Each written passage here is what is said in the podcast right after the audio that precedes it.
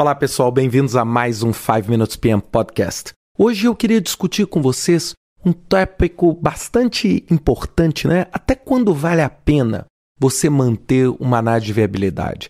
Muita gente procura desenvolver pesquisas, estudar a viabilidade de projetos e muitas vezes você acaba subvertendo o interesse do próprio estudo de viabilidade e transforma o estudo de viabilidade numa forma de comprovação da sua ideia. O que, eu quero dizer com isso? É que muitas vezes você está menos preocupado em ver se aquele produto, aquele serviço que seu projeto vai desenvolver é viável e está mais preocupado em encontrar uma forma de provar que aquilo que você acredita está certo. Então você acaba subvertendo, você acaba convertendo e mantendo né, uma análise de viabilidade que muitas vezes, quando você realiza o projeto, ela não se sustenta. Então, o que, que a gente precisa entender? A análise de viabilidade por si só, ela é um projeto.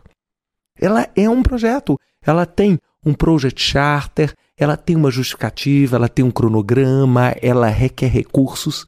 E o produto dela, ao invés de ser um produto ou um serviço específico, vai ser o quê? Vai ser um estudo. Vai ser um documento que vai dizer, poxa, aquele projeto que você pretende fazer ou aquela ideia que você pretende fazer é viável ou não. E aquela análise de viabilidade provar que aquele produto não é viável não significa um fracasso daquele projeto. Porque vamos lembrar, aquele projeto é fazer a análise de viabilidade.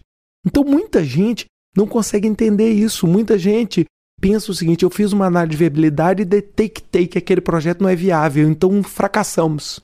Não, você não fracassou. Na verdade, você foi é extremamente bem sucedido.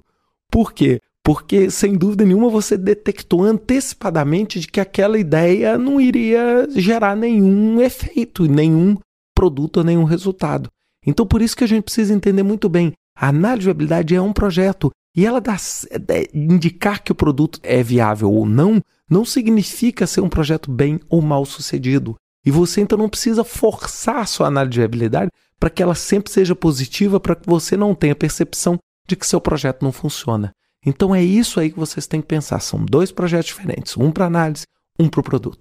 Bem, pessoal, era isso. Espero que vocês tenham gostado desse podcast. Até semana que vem com mais um 5 Minutes PM Podcast.